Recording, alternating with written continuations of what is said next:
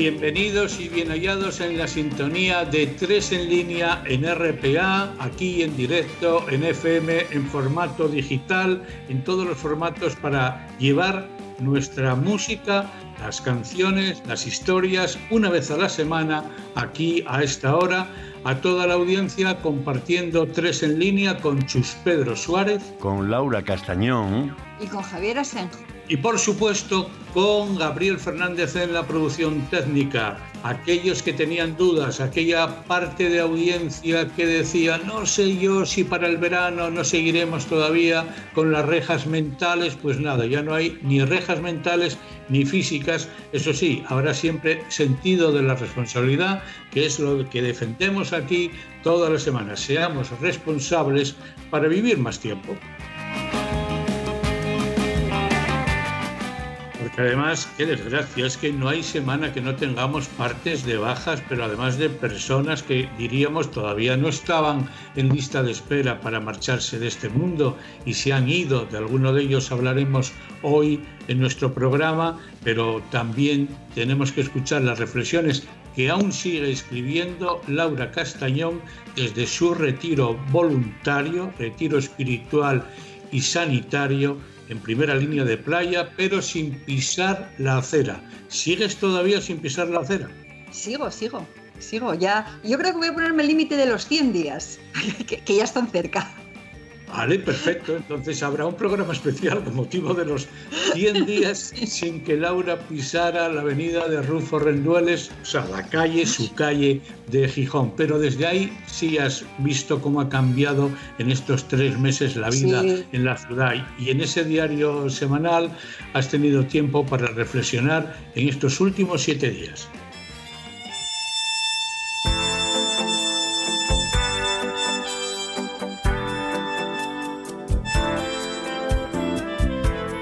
El camino, el camino hacia el heroísmo está empedrado con fracasos como guijarros puntiagudos que pueden hacer heridas en los pies descalzos. Podemos ser héroes abrazados a la cintura del tiempo, a la derrota de los días perdidos en estaciones abandonadas, a las que llegan los trenes que olvidaron su destino. Aprendemos a ser héroes a golpes de mentiras que se parecen al olvido. Aprendemos a ser héroes sin querer, porque no teníamos otra vocación que ir sumando las horas una a otra sin daños ni dolor. Aprendemos a ser héroes aunque no nos dé la dosis de valentía para más de un día. Podemos anotarnos un tanto, es eso, héroes por un solo día. Más tarde, cuando el olvido venga a cubrirlo todo de polvo, tal vez nos quede la memoria estremecida de aquel reinado efímero de nuestro heroísmo transitorio, cuando aprendimos a ser héroes un día nada más.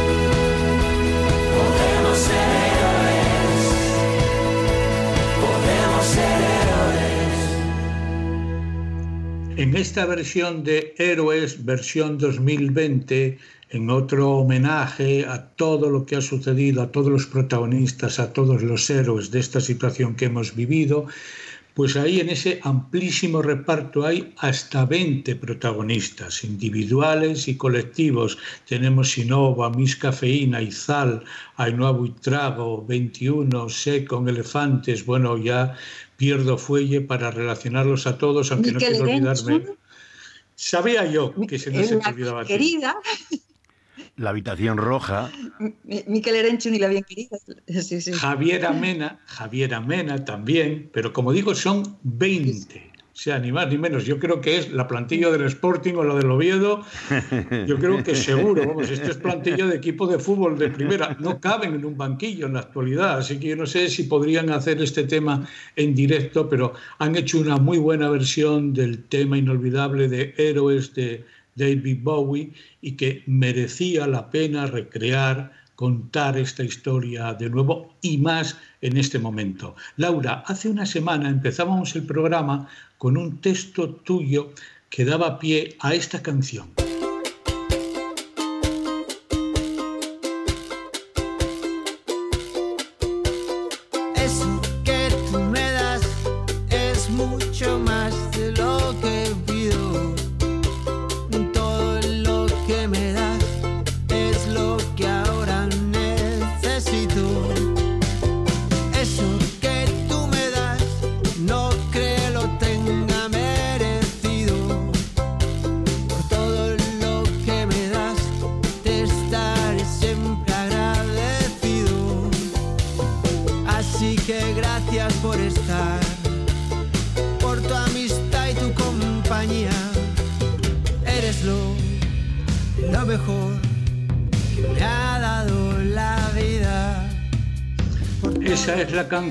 Que dedicaba Pau Donés a su hija. En este último su álbum Tragas o Escupes, un trabajo por cierto muy interesante. Para haberlo hecho ya en una situación delicada en lo físico, no sé si en lo mental, pero por lo menos en lo físico, en lo mental lo dudo, porque desde luego hay canciones redondas, perfectas, que van a quedar ahí como el testimonio de Pau Donés, del cual hablábamos hace una semana y especulábamos sobre esa manía que tienen algunos en las redes sociales de enterrar a alguien antes de lo que corresponde, pero por desgracia en esta ocasión ya se veía que era cuestión de semanas, de días, el final de Pau Donés, que en una columna que escribía en el diario El País, Luz Sánchez Mellado, decía que, bueno, la última vez que le entrevistó, que no mencionaban lo evidente, cómo estaba, su aspecto, todo eso que denota que alguien no está precisamente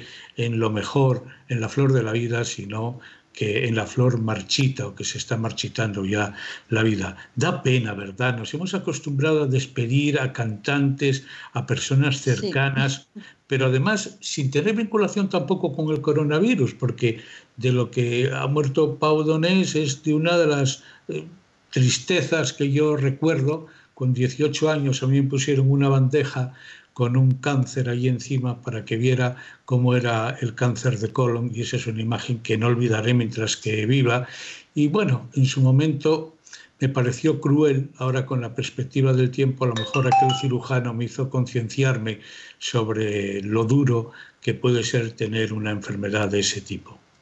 Eh, si, hacemos, recuento de, cuando pase todo esto, si hacemos recuento de todas las personas que nos han abandonado en estos, meses, yo creo que vamos a, sorprendernos, porque estamos dejándolo pasar un poco como de puntillas, unos, unos eh, aquejados o como consecuencia del coronavirus y, y otros, bueno, pues porque, porque coincide, pero son muchas las personas que a lo largo de estos meses nos han abandonado. Y hay una cosa que comentabas acerca de la manía que tienen en las redes, existen las redes de, adelantar fallecimientos. Y, hay otra, otra manía que, aunque no tenga mucho que ver con esto, eh, me gustaría señalar porque es algo que yo no puedo entender y que se escapa a mi capacidad de, comprensión. Y es la manía que existe en las redes de, digamos, de rematar a, a determinadas personas. Cada cierto tiempo, de pronto, alguien dice, alguien saca un enlace que, se ha muerto Miliki o que se ha muerto Humberto Eco, que ya hace años, pero de repente todo el mundo, que yo no sé si es que la gente tiene muy mala memoria o qué, lo dan como que es en ese momento. Nunca os habéis fijado que en las redes sucede eso. Es una cosa, eh, hasta que alguien dice, pero esa noticia es de hace cinco años. Y es, increíble. O sea, yo, eh, eh, el efecto de las redes yo no lo puedo entender. Eso es la muestra de la incultura, sencillamente. Antes uno era mucho más prudente a la hora de saber si alguien estaba todavía vivo, porque había desaparecido a, lo mejor de la vida profesional o de la vida social, pero uno tenía la prudencia de comprobar, oye, ¿qué fue de fulanito o de menganita? Pero ahora no, se lanzan a la piscina, ya sabéis que yo soy poco habitual de las redes, yo creo que no es, no es mi tiempo para andar navegando, ni tampoco lo quiero perder en ello, sin por eso criticar a quienes utilizan las redes para informarse o para contar su vida. Yo con este encuentro semanal estoy feliz y contento. Chus, ¿tú tienes también la impresión que, que Pau Donés eh, estiró la vida hasta el último momento y que, hombre, con 53 años, alguna prórroga hubiera necesitado, le hubiera venido bien, ¿no? Eh, hablando, lo que me da muchísima pena, ¿no? Porque eh, esta canción que acabamos de escuchar eh, y una declaración de principios, ¿no? Y es un canto a, la amistad, a la vida. un hombre que sabe que tiene los minutos contados, ¿no? Que ya está, digamos, en la prórroga del partido que y tocó jugar a lo largo de su vida, ¿no? Y, amigo mío, vi y, volví a ver el vídeo donde él está cantando esa canción y cada vez que la escucho me emociona porque y una declaración de principios que poca gente y con qué sensibilidad y con qué tranquilidad por otra parte, sabiendo que eh, ya ahí tocó el gordo. La vida es el momento, no tengo mucho tiempo, que me queda por hacer. Digo, la suerte que yo tengo es sobran argumentos para no echarla a perder.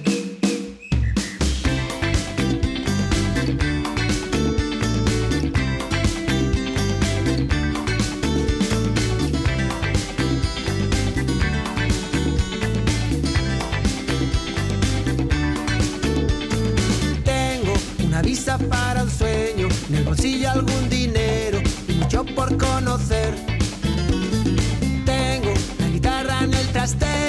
maleta de viajero, un montón por aprender.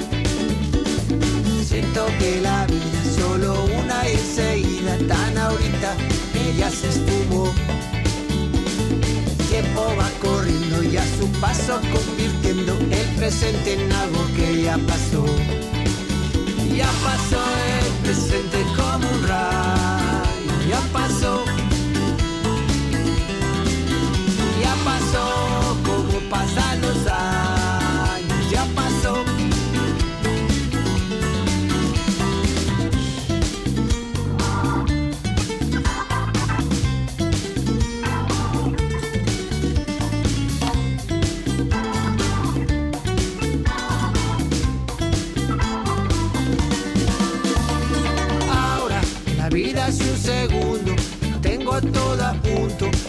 tengo que hacer solo es pedirte que vengas cariño, que compartas la vida conmigo, donde sea que me quieras querer.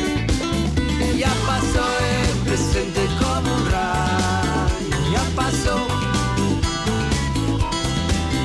Ya pasó como pasan los años,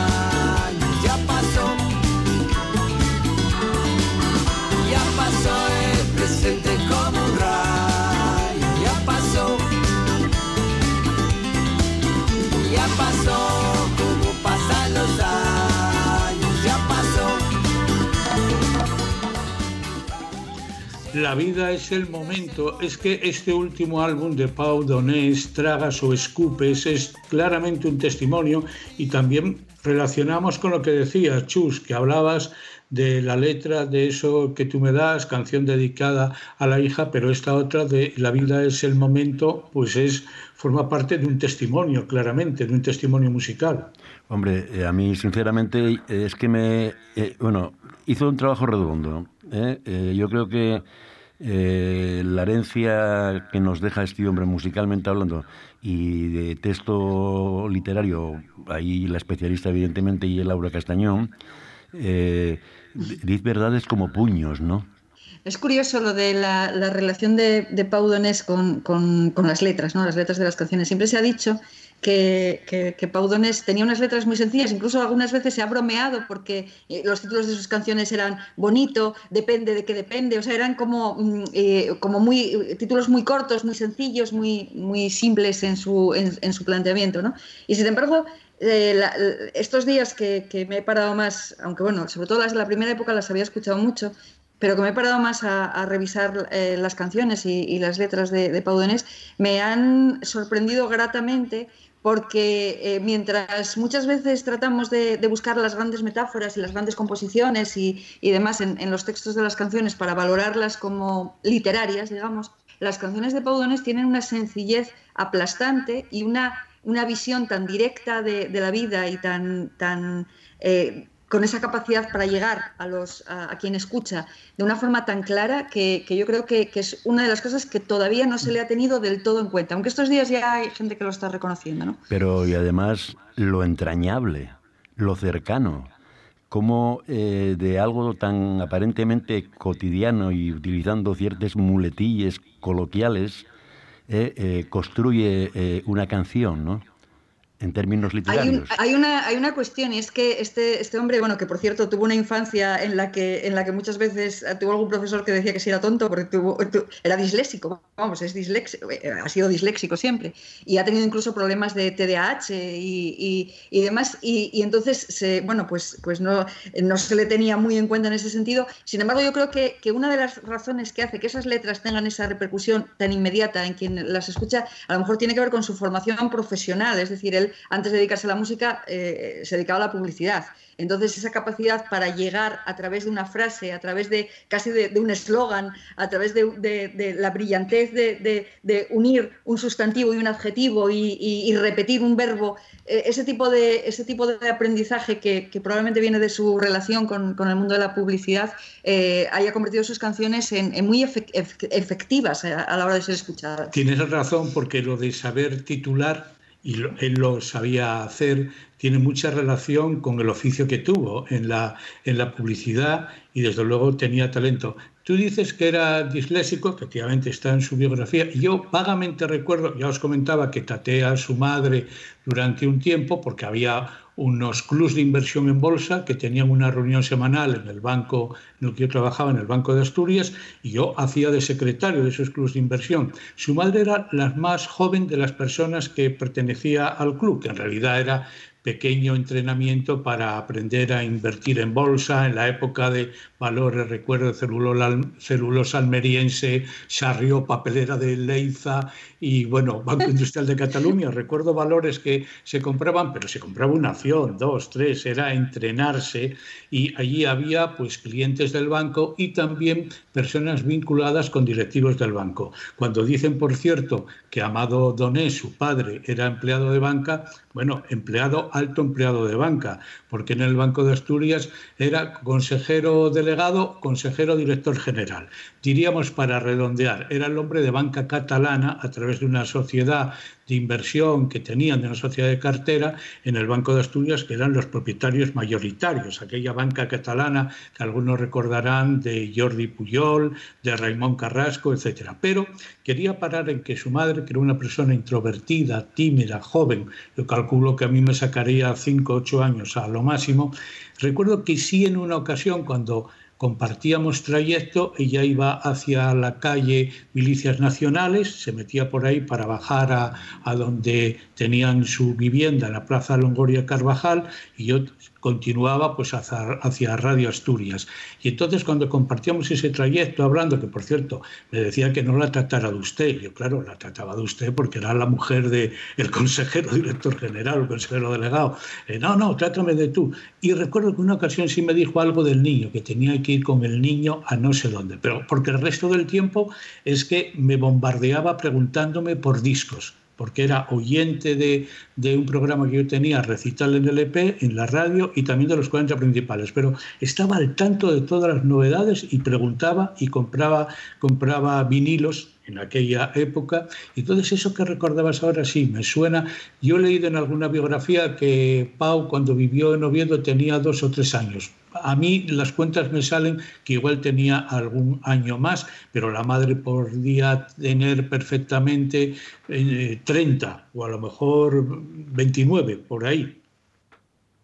Alguno más porque dicen que una de las cosas que, se decía estos días es que había aprendido a esquiar, que Pau Donés había aprendido a esquiar en, en Pajares, o sea que bueno, con tres años esquiar, no sé.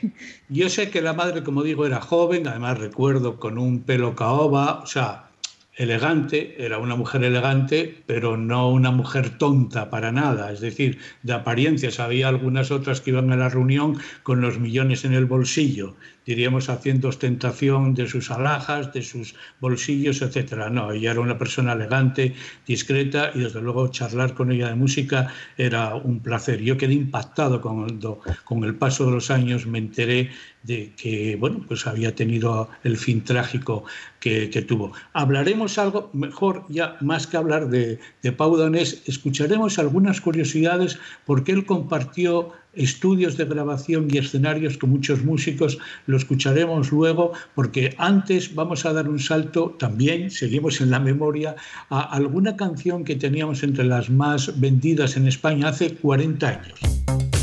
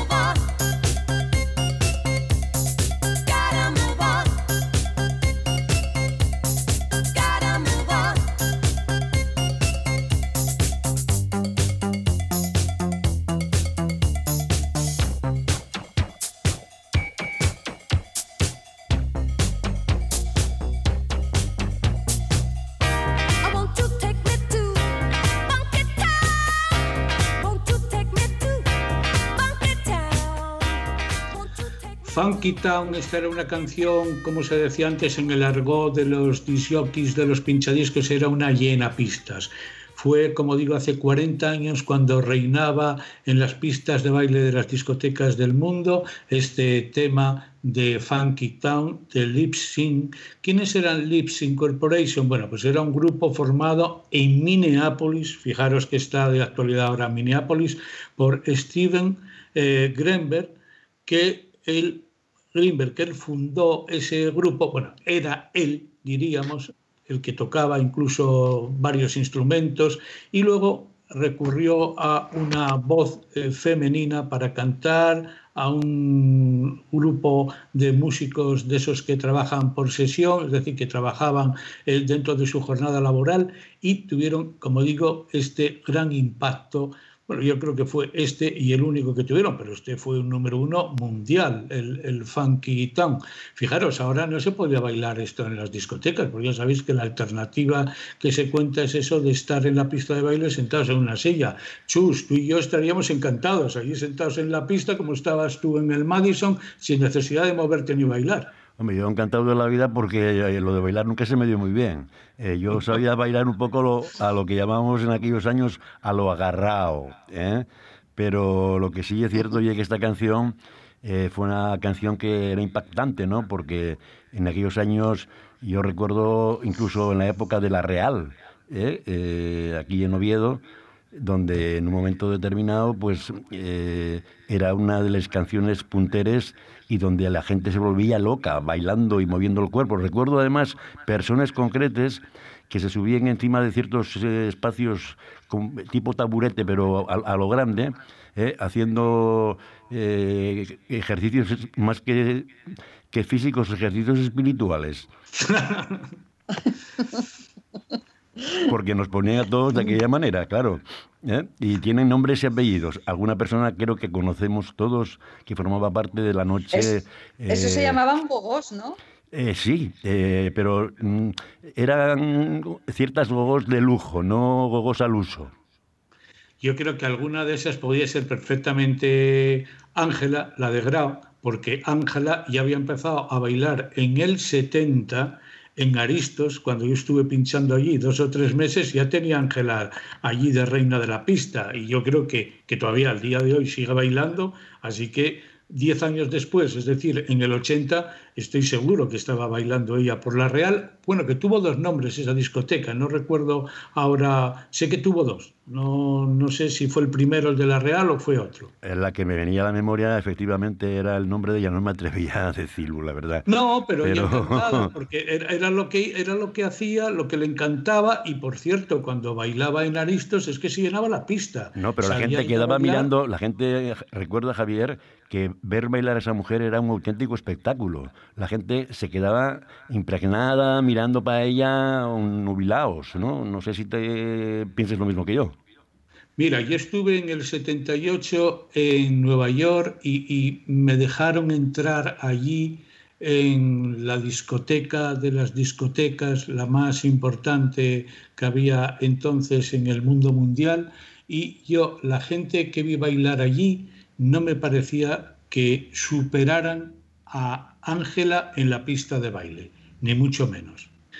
Estudio 54, que siempre ha quedado ahí como uno de los grandes templos de las discotecas mundiales, pues sí, era un sitio de muchísimo ambiente, pero había días, porque tenían fiestas. A mí el día que me dejaron entrar junto con un periodista deportivo entonces en la cadena SER, después de llorar allí al portero para que nos dejaran asomar por allí, pues nada, estuvimos allí, sí, había mucho barullo, mucha modernidad, pero insisto, ver bailar Ángela hubiera quedado allí, pero vamos, destacada dentro de los que movían el cuerpo en el, estudio, en el mítico estudio 54.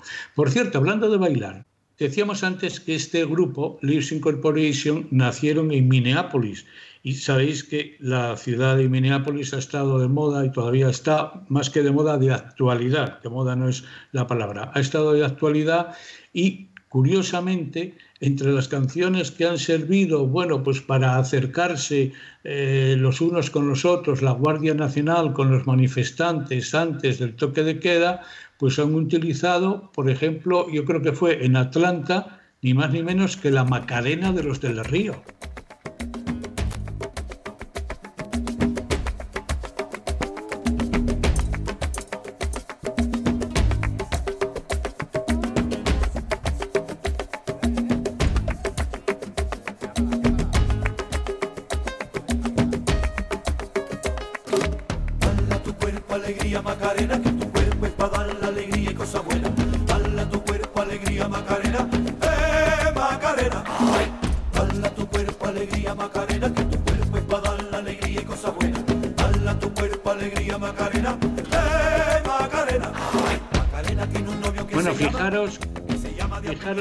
Fijaros que esta canción de la Macarena ha servido para todo. Sirvió para la final de la Super Bowl en su día, para la convención del Partido Demócrata, para hacer unos pasos de baile y salir en la tele Clinton y también sirvió ahora con motivo de ese abrazo, diríamos, que se dieron entre la Guardia Nacional y algunos manifestantes antes del toque de queda en la ciudad de Atlanta dentro de esa serie de protestas por la muerte de George Floyd, que como decíamos, él murió en Minneapolis. Así que de las cosas dispares que suceden en la vida vinculadas a la música.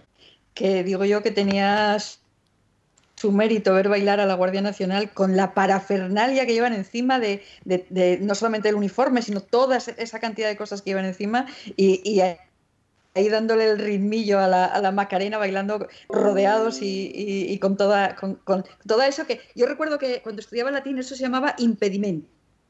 El impedimenta, que era lo que llevaban los soldados y demás, todas las cosas.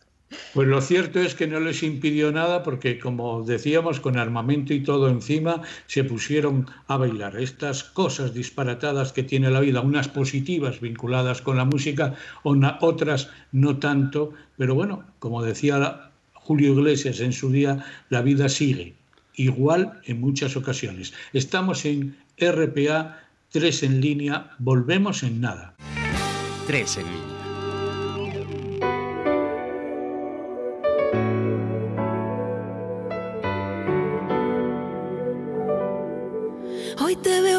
una vez más, eres el que no se rendirá.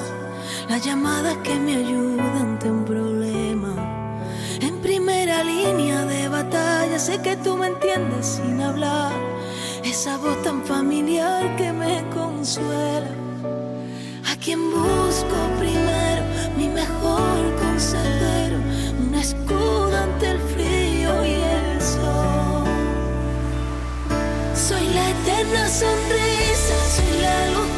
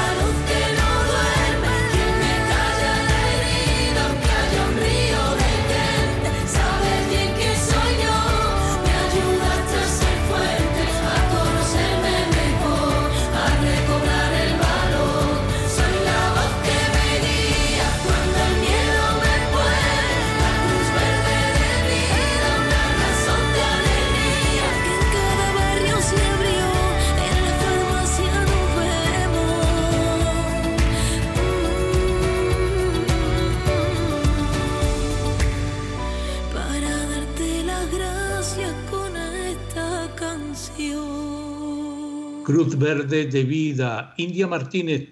Hablamos siempre de que hay novedades, de que no se ha parado la industria del disco, de que siguen generando nuevas canciones. Esta es la última de India Martínez, que desde luego yo creo que la tenía grabada antes del confinamiento, por los coros, por cómo suena el tema, y la oportunidad ha sido ahora. Lo mismo que está sucediendo con la vuelta a la actividad cinematográfica, a las salas de cine, donde en una de estas semanas ya encontraremos a Chus Pedro viendo algunas de las películas que al fin se van a estrenar y que estuvieron guardadas ahí en el cajón esperando la oportunidad para aparecer en la pantalla.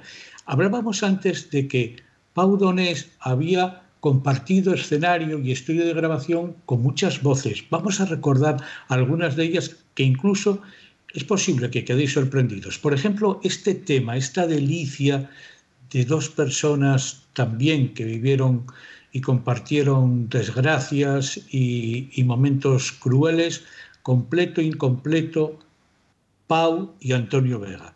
Soy un completo, incompleto, si me giro y no te veo.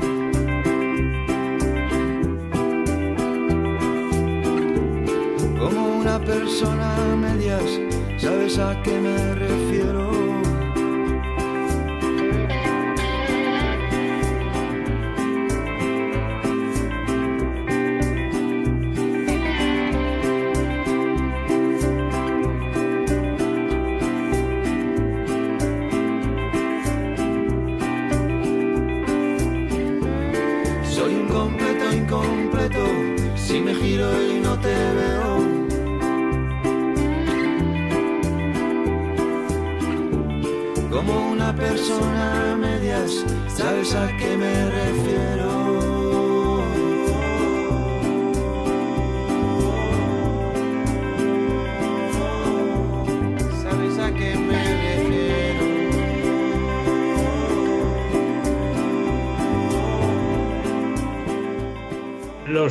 Compartieron parte de ese tránsito con drogas por el medio, confesaban ambos que se habían dado bastante caña, que en fin, que habían caído pues en esa situación de la que a veces uno sale con dificultad o no sale nunca o deja huellas en el cuerpo, en la mente, en la propia y en la de aquellos que están cerca o han estado cerca durante ese tiempo. También cantó con Joaquín Sabina y con Tarque, el de M Clan, haciendo también una canción de esas que ahí la letra está cargada de, de cruda realidad. Hice mal algunas cosas. Me busco un trabajo decente, de lunes a viernes. Deshago por fin las maletas para siempre no quiero ser el amante de ninguna mujer. Dejo de ser un problema, un puto desastre. Dejo de cantar, de beber. Dejo de joder con mis ideas. Dejo de ser un calavera. Dejo de vivir a mi manera. Voy a dejarlo para mañana caso es que hoy no tengo ganas. Lo dejo todo para mañana. Lo que no, que no, que no. Lo que no, que no. Porque hice mal algunas cosas. Porque hice mal algunas cosas.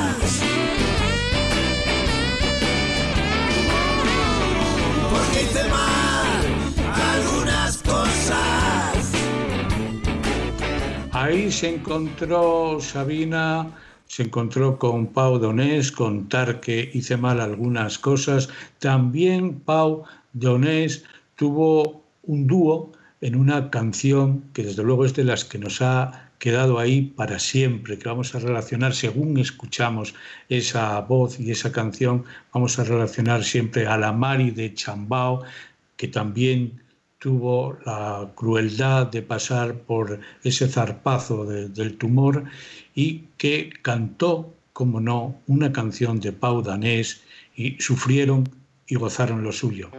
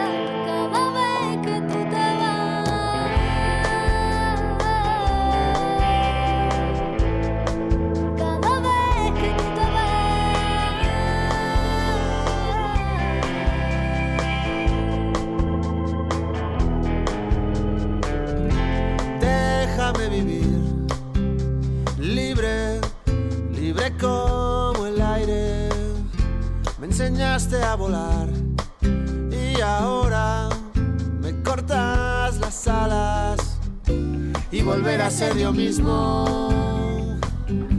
Que tú vuelvas a ser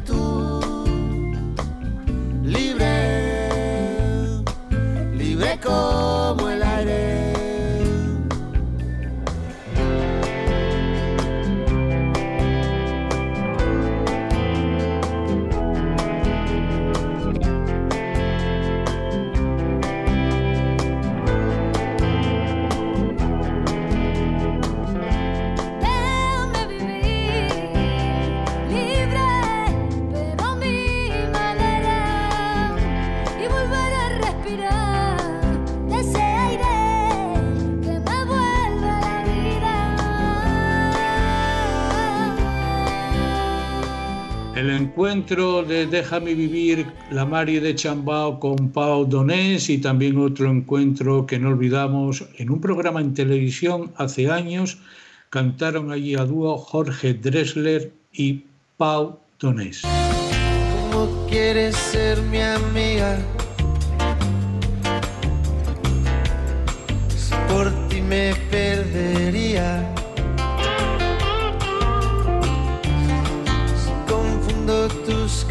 yes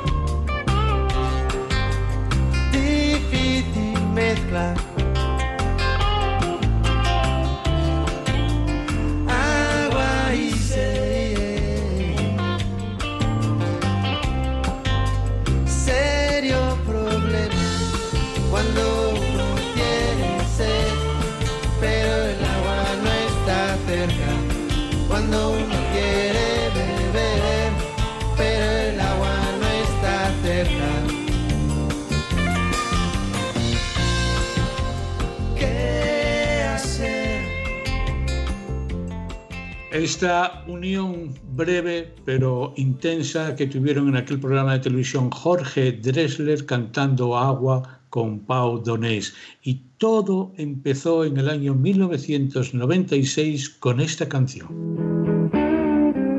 En la vida conocí mujer igual a la flaca, coral negro de La Habana, tremendísima mulata, 100 libras de piel y hueso, 40 kilos de salsa y en la cara dos soles que sin palabras hablan, que sin palabras hablan. La placa duerme de día, dice que así el hambre engaña y cuando cae la noche baja a bailar a la tasca y bailar y bailar y tomar y tomar cerveza tras otra, pero ella nunca engorda. Pero ella nunca engorda. Por un beso de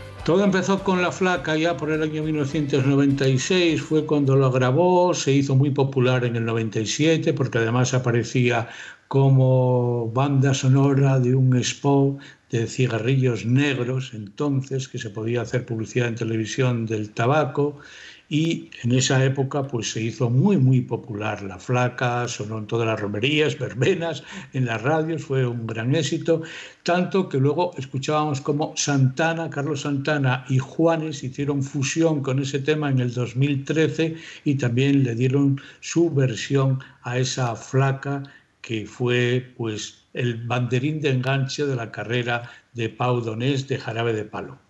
Es curioso porque la primera vez, no sé si a vosotros os pasaría, pero yo la primera vez que oí La Flaca eh, no sabía quién la cantaba y, yo se la atribuía a Radio Futura. Me parecía que era Juan Perro el, que cantaba esa canción, me sonaba mucho al tipo de, al tipo de canciones que, eran de Radio Futura. Y me hace gracia porque estos días leyendo cosas, eh, no fui la única a la que le pasó eso, porque parece ser que a Radio Futura les, les pasaba a veces que en los conciertos, al principio de, esto, les pedían la placa.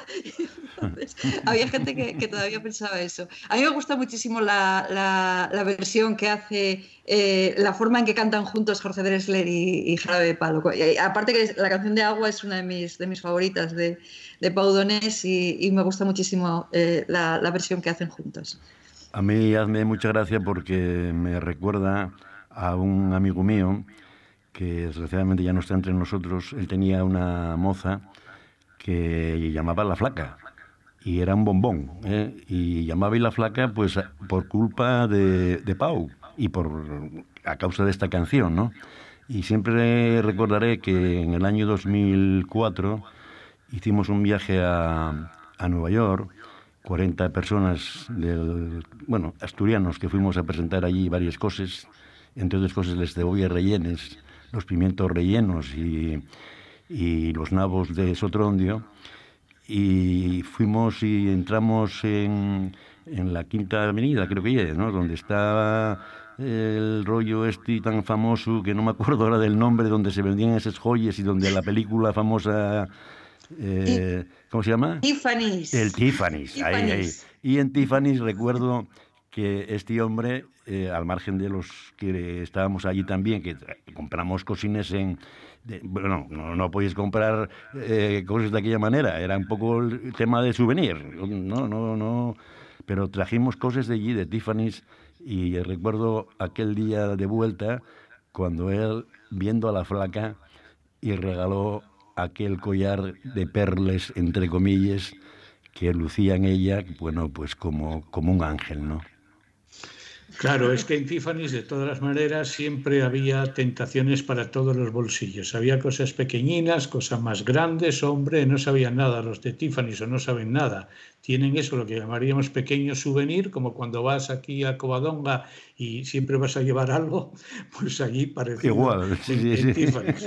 Parecido. Algo parecido y luego como está además Rockefeller Center allí cruzando la calle, pues siempre tienes algunas tentaciones por allí. Yo me quedaría, fijaros, con Déjame vivir con la Mari de Chambao, porque me gustaba mucho Chambao, porque además pasó también esa circunstancia de que también tuvo un tumor la Mari y bueno, pues me parece que esas eh, desgracias unen bastante. Lo mismo que comentaba yo, que cuando uno, uno ve, hay tumores y tumores, hay tumores visibles e invisibles para uno desde fuera. Pero creerme que yo tengo grabado todavía al día de hoy aquella bandeja con ese tumor, con el de que por, vamos, por suerte no tuvo que ver conmigo, pero sí con un familiar mío, lo de, lo de ver cómo queda el cuerpo, cómo queda el intestino. Por Dios, eso queda grabado ahí para siempre. Y no sé por qué me pusieron a mí eso delante siendo un chaval de 18 años. Bueno, vamos a cambiar Vamos a buscar otra oportunidad para ganar un ojo, darle las gracias, por supuesto, a Pau Donés por el trabajo, por el talento que nos dejó, que podemos acercarnos a él siempre. Seguro que aquí escucharemos más canciones de este último álbum de Jarabe de Palo de Pau Donés. Pero, Laura, la semana pasada hablábamos, entre otras cosas, del 40 de mayo, que fíjate cómo acertamos, porque, porque todavía ha habido que estar con cierto abrigo en estos últimos días del 10 de junio y cercanías, 9 y 10. Yo siempre digo que es el 10, pero en realidad es el 9, porque mayo tiene 31 días. Y han quedado por ahí seguro, no sé si frases, si expresiones pues mira, llevados por esta vocación de servicio público que tenemos y de, de facilitar a, de facilitar información. no sé si os habéis dado cuenta alguna vez de que hay muchos estudiantes extranjeros que, que, vienen a España o que estudian español y que de repente se encuentran con expresiones que tratan de hacer una traducción literal y, y, eso no tiene ni pies ni cabeza. Hay una serie de expresiones, hoy voy a hablaros de dos nada más porque tengo muchas y otro día os cuento, os cuento más, pero hay una serie de expresiones que repetimos y que dices, ¿esto qué sentido tiene? Y los extranjeros cuando, cuando las oyen de pronto dicen, ¿y eso qué es? Bueno, os voy a hablar solamente de dos. Armarse la marimorena. Se armó la marimorena. ¿Sabéis de dónde viene lo de, lo de se armó la marimorena? Que explícale tú a un extranjero, a un extranjero cómo se traduce eso de, armarse. Pues mira, eso, eso viene a, bueno, viene a expresar eh, que, ha sucedido algo, un, un escándalo, una trifulca, una, una, cosa así, ¿no? Que se armó la marimorena. Bueno, pues esto viene del siglo XVI. El siglo XVI, en, en el Madrid de los Austrias, había una taberna que era la taberna de María la Morena. Era, era, una taberna que se llamaba así, que se la conocía más como Mari Morena, era la taberna de María la Morena. Y entonces parece ser que esa tabernera se hizo muy famosa porque en una ocasión les, eh, se, negó a, darles el mejor vino que tenía, que había en la, en la, taberna, a un grupo de soldados. Entonces esos soldados la, la montaron, montaron allí, se enfadaron mucho porque no les daban, pidieron el vino mejor, no se lo daban, y estaba María la Morena pues no, se, no, no les daba. Entonces se montó una de mucho cuidado y parece ser que, que la Mari Morena, o sea, María la Monena era la que más galletas repartió, eh, creo que era de, armas tomar y, repartió mucho. Y entonces a partir de ahí ha quedado la expresión de armarse la marimorena. Y otra, y, otra, otra nada más, otro día os cuento muchas más que, tengo. Lo de montar un pollo. ¿Sabéis lo que, de dónde viene lo de, dice, fulanito montó un pollo, montó un pollo, ¿que para qué? Bueno, pues lo de, lo de montar un pollo, que viene a significar hacer una escena, o sea, hacer algo así, eh, en realidad viene de, la palabra, no es montar un pollo con elle, que los que no pronuncian diferencian la elle y la y, pues entonces, claro, eh, tienden a pensar que es el pollo con, con elle. No, es, montar un, pollo con y, es decir, que es lo que viene del latín podium, ¿eh? que es un, bueno, pues, pues sabéis lo que es un podium, ¿no? Un pollo es, la, el, sitio al que se subían los oradores. Estaba acordándome yo cuando Chus hablaba de dónde, de dónde se subían las, las chicas para bailar en la, en la discoteca, en, pues algo así. Y, entonces eh, eh, montar, montar un pollo es subirse para eh, dar la brasa a los que están alrededor o, armar. Ha, ido con el tiempo cambiando de, significado, pero viene el origen viene de ahí. Y otro día os cuento más porque hay muchas cosas curiosas y, que pueden ser, ser interesantes. Chus, en estos días ya vas a poder acudir al cine. Ya tienes ahí las salas esperándote porque es una de las novedades que trae la fase en la que estamos o en la que estaremos, porque yo ya recordamos que el otro día hablábamos de la tercera fase, la tercera fase de John Williams, por cierto, hablábamos de John Williams, premio Princesa de Asturias, no hablamos de Ennio Morricone o de Ennio Morricone, porque claro, aquí siempre le hemos llamado Ennio Morricone, pero ya sabemos que las pronunciaciones y el conocimiento de las lenguas avanzan, que son una barbaridad, y ya le dicen Ennio Morricone en los medios de comunicación. Bien, de Ennio Morricone y de John Williams tenemos tiempo a hablar. Ojalá pudiera venir alguno de los dos o ambos para el mes de octubre porque sería una oportunidad fascinante de escuchar esa música que tanto nos gustó en el cine. Chus, al cine no has podido ir. Yo no sé si has visto alguna película. ¿Qué te dedicaste durante esta semana? Bueno, a un montón de cosas, ¿no? Pero eh, lo que sí tengo es un monazo de cine tremendo, porque yo iba al cine todas las semanas dos o tres veces. ¿eh? Y, no sé, para mí el cine es como un santuario. ¿eh? me, meto dentro de una sala de, cine y, me, bueno, me, transformo. Pero bueno, eh, espero que tenga la oportunidad de volver muy rápido porque, porque, bueno, porque lo necesita mi cuerpo y lo necesita mi alma. ¿eh? Independientemente de eso, pues hice muchas cosas. Fui a La Chalana, fui a La Chalana en coche, escuchando mucha música, eh, leyendo y sentándome ahí en el puente de la Chalana y recordando mis años de juventud ¿eh? y mis primeros amoríos y esas cosas. Y bueno, mm, escuché también mucha música y sobre todo que metí en un... tenía un CD en casa con 20 canciones de 20 cantautores y me los comí a los 20. ¿eh? Son, son, de mi generación. ¿eh? En la chalana imagino, eso sí, que como eres prudente y responsable, no metiste ni los pies.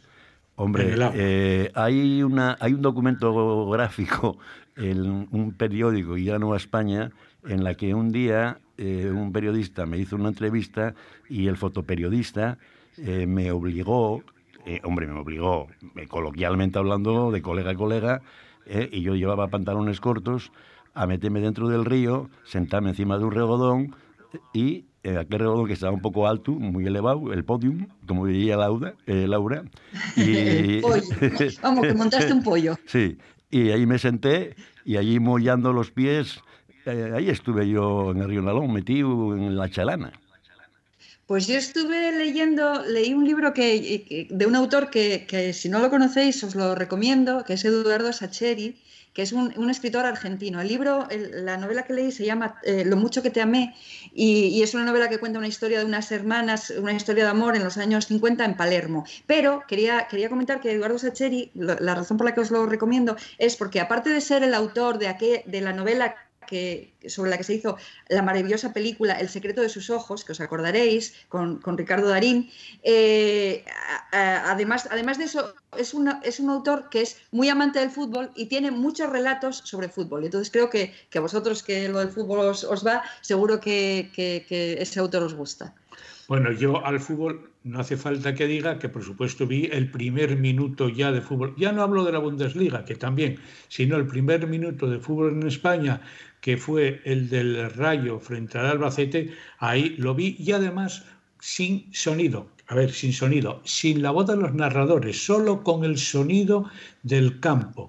Sonido que a mí me resultó familiar porque cuando yo andaba jugando por ahí, por esos campos, por la Toba, el campo de la Junta Asturiana, de la Fundación Masabeu, o el mismo de la Felguera, yo creo que era en Lada el campo del Sin, un campo que estaba siempre encharcado, pues el sonido siempre fue ese, el de los propios futbolistas, los familiares y los que estaban en el banquillo y tres o cuatro personas más. Así que volví a recuperar el sonido del fútbol de mi infancia. Y también, por cierto, he seguido mis viajes a través de TPA y del informativo del mediodía para viajar por Asturias concejo a concejo y esta semana me empapé de Santa Eulalia de Oscos y de los ferreros y de todo el ambiente. Bueno, cosa más guapa. Claro. ¿eh?